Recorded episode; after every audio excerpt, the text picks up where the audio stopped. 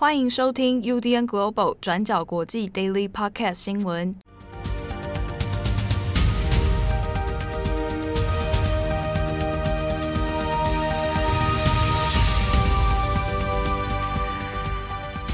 Hello，大家好，欢迎收听 UDN Global 转角国际 Daily Podcast 新闻。我是编辑七号，我是编辑惠仪。今天是二零二一年八月二十七号，星期五。好，那今天首先第一则，我们还是要先来讲一下在阿富汗的恐攻行动哦。那这边呢？呃，转角国际过去二十四小时，那郑红已经写了一整篇的这个脉络啊，那已经放在网站上面。大家如果有兴趣的话，可以先去网站上面参考。那今天的 Daily Podcast 呢，前面我也会先把这整个事情哦，我们再帮大家整理一下啊，那目前的最新进度又在哪边？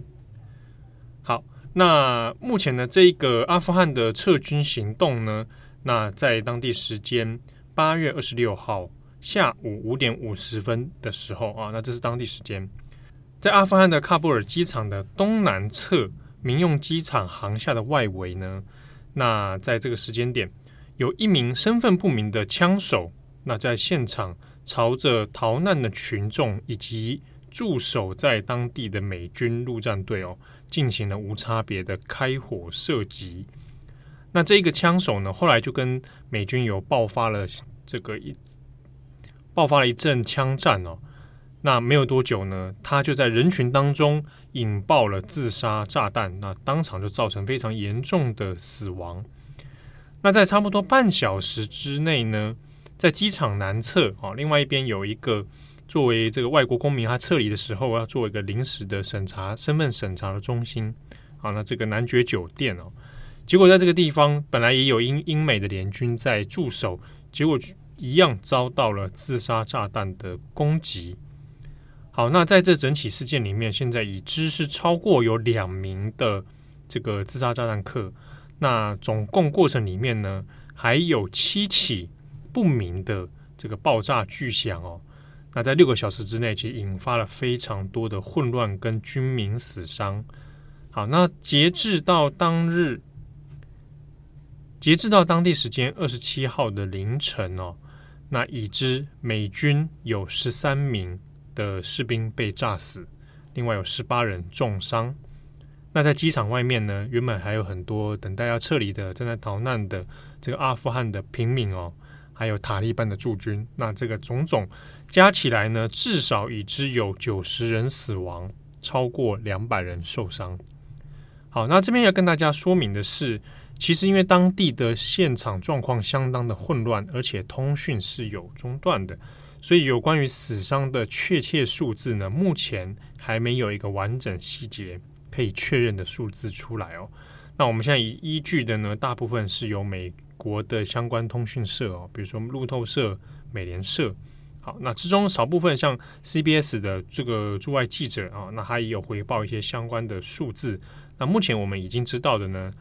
就呃，在美军方面证实的是十三人死亡，那在其他人的这个平民的部分呢，则是九十人死亡啊，两百多人重伤。那相关数据可能之后还会再做更新。好，那一连串的连续恐怖攻击呢，目前已经由 ISIS-K 公开承认这是由他们所犯下的。ISIS-K 呢，它其实就是 ISIS 的呼罗珊支部，呼罗珊。是伊朗东部到阿富汗这个区域地理区域的一个古古代的名称哦。好，ISIS 呼罗珊支部啊，那我们在这边都会简称 ISIS-K。那其实呢，在四十八小时之前哦，那包含英国、美国还有其他的北约盟军呢，其实都已经有掌握了，说在喀布尔机场附近可能会有恐攻问题啊。那当然也有指涉到了 ISIS-K。啊，那这个部分，昨天在转角国际的新闻里面啊，我们其实在网站上也有提到这件事情哦。但最终虽然有掌握了情资，但还是没有成功的能够阻止这一场悲剧的发生哦。那这边我们要来稍微讲一下这个所谓的 ISIS 呼罗珊支部 ISIS-K，它是什么样的背景？那这个 ISIS-K 呢，其实是最近五年多以来才快速崛起的一个极端恐怖组织哦。好，那因为其实，在恐怖组织里面，它的各自的立场跟光谱其实还有很多不同。先前呢，其实他们的势力较弱哈，但但是呢，是在近几年，因为阿富汗内战的混乱情况，那 ISIS-K 呢就找到了空隙，能够逐渐的来崛起。那这一次的连续恐攻呢，ISIS-K 也有透过他们的官方宣传管道，那就有表示说，这一次的攻击行动。是针对美军以及塔利班的共同警告。好，那至于说为什么他还会攻击平民呢？那 ISSK 的说法是说，因为这一些想要逃离的阿富汗人，他们呢都是美军的战争翻译员，啊，他们都是异教徒，所以他们是背叛者，要他们付出代价。好，那这个是 ISSK 的说法。那过去以来呢，SSK 其实跟塔利班还有盖达这个这两个。同盟组织呢，那其实是属于一个竞争对手的状态哦。不过，因为这个先前其实我们在重磅广播的编辑插播里面哈，那郑红有提到了，解释了一下几个有关于这个 ISIS 还有塔利班的不同啊。那当中还有一些背景脉络的原的一些角力哦。那有谈到说，其实有很多的组织。他们是在基于一种现实主义之下，有的时候会是敌人，那有的时候会出现一个呃权宜之计的合作关系哦。那过去 SSK 在崛起的时候呢，他的手段就是相当的残忍哦，所以就会有屠杀平民、迫害平民这样的事情发生。好，那这个一度其实也是让其他的像塔利班哦所无法接受的。那他开始呢，比较明显的快速崛起呢，主要还是在二零二零年啊，就是在去年的时候，美国前总统川普他和塔利班原本达成了一个撤军和平协议好，那这个时候，S S K 就找到了机会，那他去吸收了一些不愿意跟西方妥协的一些啊退出塔利班的分子啊，那另一方面也是因为美军要缩编了啊，也要慢慢的要撤离。那在这种空隙之下，那就开始慢慢的来集结哦。那先前呢，因为塔利班他一连串的这个军事行动，好，那尤其在特别过去一个月的时候，塔利班就是势如破竹哦。好，那塔利班所到之处呢，啊，根据一些阿富汗的相关记者的讨论，啊，有讲到说，哎，阿富汗到了一个地方之后，他可能会去解救一些。这个监狱啊，那在监狱当中，可能是被阿富汗政府军原本关押的一些叛乱犯。好，这当中当然有一些是塔利班的战士啊，塔利班的这个战友，但是也有一些 ISIS-K 的一些成员，一些恐怖分子，那也一起在这样的解放之下就出狱了。好，那对于现在的塔利班来说，似乎有一点纵虎归山的感觉啊。好，那无论如何呢，这一起的这个恐怖攻击呢，它因为造成了美军严重的伤亡，而且是在一次攻击里面呢，就有十三名美国军人就这样子丧命了哦。好，那这样的造成的政治效应其实是相当严重的哦。那因为美国呢，从二零二零年二月的时候，一到这个恐怖攻击之前，连续十八个月是没有在阿富汗死过任何一个美国士兵的，结果你就在一天。这个一次的攻击事件当中呢，就有十三人阵亡，这样的数字是从二零一一年啊，十年来这是驻阿富汗的美军所遇到的单一死伤最严重的事件。所以，这个无论是对于美国的政治或对美国的军事，都是相当有这种后续冲击效应的。那当然，首当其冲，现在就是剑指到这个美国总统拜登哦。OK，那所以在美国总统拜登在这个记者会上面，其实有面对非常多的强烈的质疑哦。譬如包含说，那你四十八小时前，这个包含英军都有掌握到这个机场会有恐攻这样的警报了，那为什么最后还是无力阻止，还造成后来这样的死伤呢？好，那拜登呢，他在这个记者会上面其实。当然也是先向死者致哀哦，那他也表达了他相当大的愤怒，而且他这一次的措辞有更加的强硬哦。同时呢，拜登在记者会上面他做出了三个承诺。好，那第一个承诺是说，美军就算现在遇到了恐攻，但撤离的行动还是不会提前撤收啊，还是会按照进度，八月三十一号是最后期限。好，所以在撤军的进度上面不会有改变。另外是美国现在目前已经在跟塔利班的政权哦，呃，来再交换一下现在目前恐攻的相关情报资讯。好，那目前已经确定的是，美军的空中打击部队有可能会对 ISIS-K 来发动这个报复的反击。好，第三点是。目前呢，现在因为当地还是有一些相关的恐攻威胁啊。那国防部后来在最新的进度里面有讲到说，美军现在已经在重整态势，那可能要因应接下来还会有的恐攻行动哦。好，那拜登在这个记者会上面说，那还滞留在当地的美国公民，还有一些阿富汗的盟友，好，那这个美国会保证说，继续来做相关管道的救援，就算没有赶上最后撤军日期八月三十一号的话。美国还是会想办法把所有的人撤离带出去哦。那在这场记者会上面，拜登用词呢非常的强硬，那他说了一段话，说美国绝对不会原谅，美国也绝对不会忘记，而且会尽全力来报复，直到把这些恐怖分子全部杀死为止。啊，那这是拜登在记者会上所说。好，那当然，可是嗯，话是这么强硬，但。悲剧的结果还是造成了，而且这又连接到了这一连串以来撤军的混乱问题哦。那所以很多的现场记者，还有一些媒体舆论，其实也在质疑是，那这个还是在证明了五月今年五月你要撤军，宣布撤军，结果七月阿富汗政府就崩溃了，然后塔利班政权很快的时间在八月就全部重返，然后到现在八月底又遇到这样的恐攻，造成美军这样死伤，那。不就算起来，就是你当初的撤军就是一个很失败的行动吗？那拜登面对这个问题，他还是反复的强调一件事情，说啊，那是因为之前川普前总统川普他留下来的这个撤军烂摊子，那他也得照做啊。哦，那这个所谓讲这个川普的烂摊子哦，就是之前川普和塔利班先做了一个单方面的谈判。好，那然后来决定这个总撤兵的日期。好，那可是这个问题在于说，拜登已经好几次都在讲川普留下的问题，但大家也会直觉的还是会想到，那既然你也知道那是川普当初的那个决定过于仓促、过于单方面、一厢情愿，那为什么你上任以来到后来五月之前，都还是没有去做任何的修正？你还是照着川普的？这个原本的决策来做呢？那相关的跟塔利班谈判的团队，你还是沿用了过去一样的人马。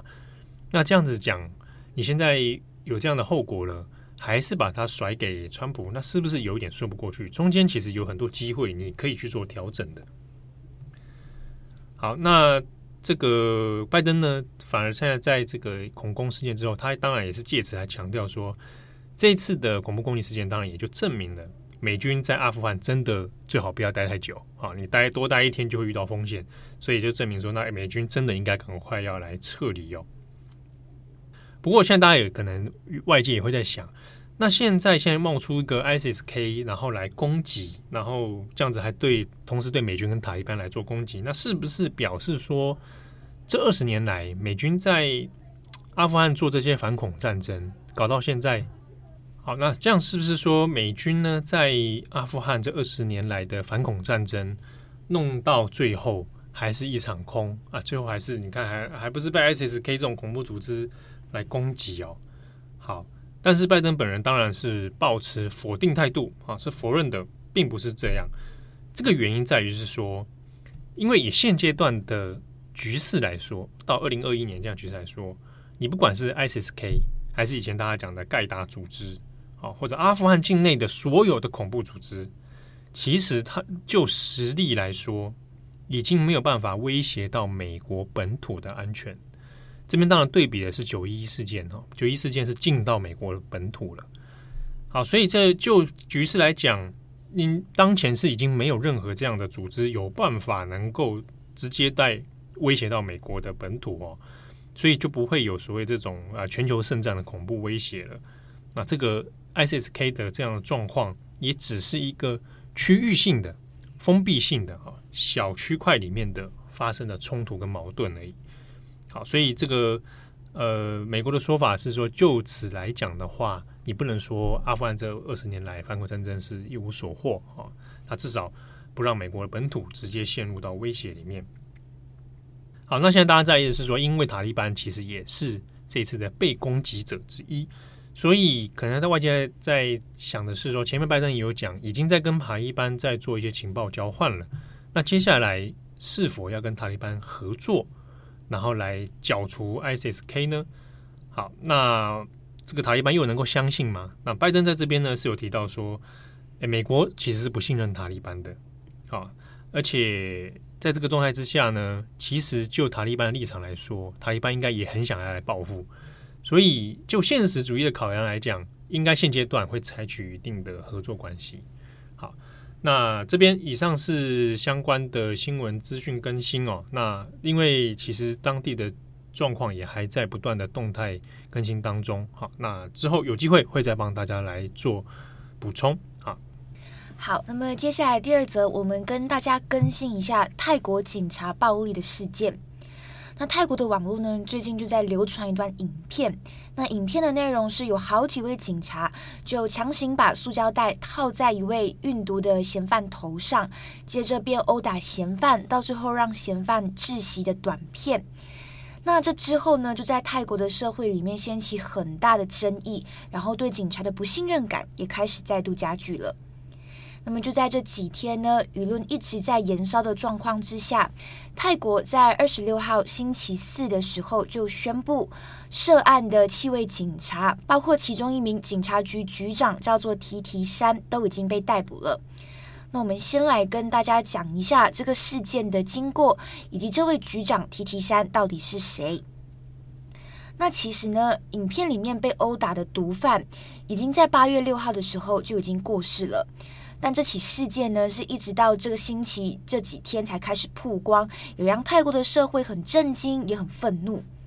那这名运毒的嫌犯呢，今年二十四岁。那他跟他的妻子是在曼谷北方一个叫做纳空沙旺府的地方运毒，然后到最后就被警察逮捕了。那接着呢，警察就逼迫这名毒贩跟他的妻子要交付一百万泰铢来换取获释。那一百万泰铢换算成新台币，大概也就是九十一万。那么后来，在当地警察局局长提提山，也就是我们刚刚提到的，他就介入，就强迫嫌犯说：“诶，你必须支付两倍的金额才可以。”那后来双方在交涉的过程当中，其中一名警察就以塑胶袋套在嫌犯的头上，然后开始恐吓他。那在网络上面，我们可以看到流传的完整九分钟的影片。其实你看完之后也会蛮难过的，因为你可以看到身穿荧光背心，然后头部被套上黑色塑胶袋的这个运毒嫌犯，他就被带到办公室的其中一个角落，然后接着呢，就有位警察介入，把白色的塑胶袋再次套在嫌犯的头上，然后接着呢，就一直扭转挤压那个塑胶袋。然后过后，你可以看到好几位警察一起介入，把这名嫌犯推倒在地上，然后接着围殴。一开始你还可以看到嫌犯是在试图挣扎的，但是后来在好几位警察的合力把他按压在地上之后，嫌犯到最后也是渐渐失去了气息，然后是直接瘫倒在地上的。那么后来因为嫌犯死了。那这个局长提提山就指示他的警察的下属，他就说就把这个死亡的原因，呃，写成是嗑药过量。那同时呢，这名局长到最后也释放了嫌犯原本也被扣押的妻子，他就跟这个妻子做了一个交换条件，他就说我现在把你释放出来，但前提是你必须对这件事情一个字都不能讲。那为什么这件事情会曝光，然后这个影片又会流传出来呢？是因为当地有一位比较低阶的警察，他就把这段影片传给了律师，然后他还很绝望的告诉律师说，在我跟其他的警察被杀之前，请你一定要跟进这个案件。那后来呢，这个影片就在律师的分享跟曝光之下，就迅速在网络上面流传开来。然后用的 hashtag 呢，如果直接翻译成中文，就叫做“乔警官”。那这个乔警官指的其实就是今年三十九岁的警察局局长提提山。那提提珊他其实背景非常的显赫，然后也有很多权贵朋友。那他会被戏称为乔警官，是因为他的小名叫做 Joe，就是 J O。那如果翻译成中文，其实也就是乔，所以大家才会叫他乔警官。那乔警官呢，他有很多权贵的朋友，然后同时也有很多辆的豪华跑车，所以身家背景算是蛮富裕、蛮有钱的一个人。那反正到最后呢，这个提提山就是在二十六号星期四的时候被逮捕了。那针对所有的就是指控，他是否认的。他否认自己勒索嫌犯，然后就说自己其实是在努力的打击非法毒品。他就说，我的目的不是要杀死这名嫌犯，这只是一个意外。他当时候会用黑色的塑胶袋套在嫌犯头上，是因为不想让嫌犯看到自己。但是没想到嫌犯后来就撕裂了那个塑胶袋，所以到最后才逼得他不得不把嫌犯的手反绑在后面。目前提提珊虽然是已经被逮捕了，但是社会上面的舆论其实还是非常的愤怒的。针对泰国警察警队改革的一个议题呢，有再次被拿出来关注跟讨论了。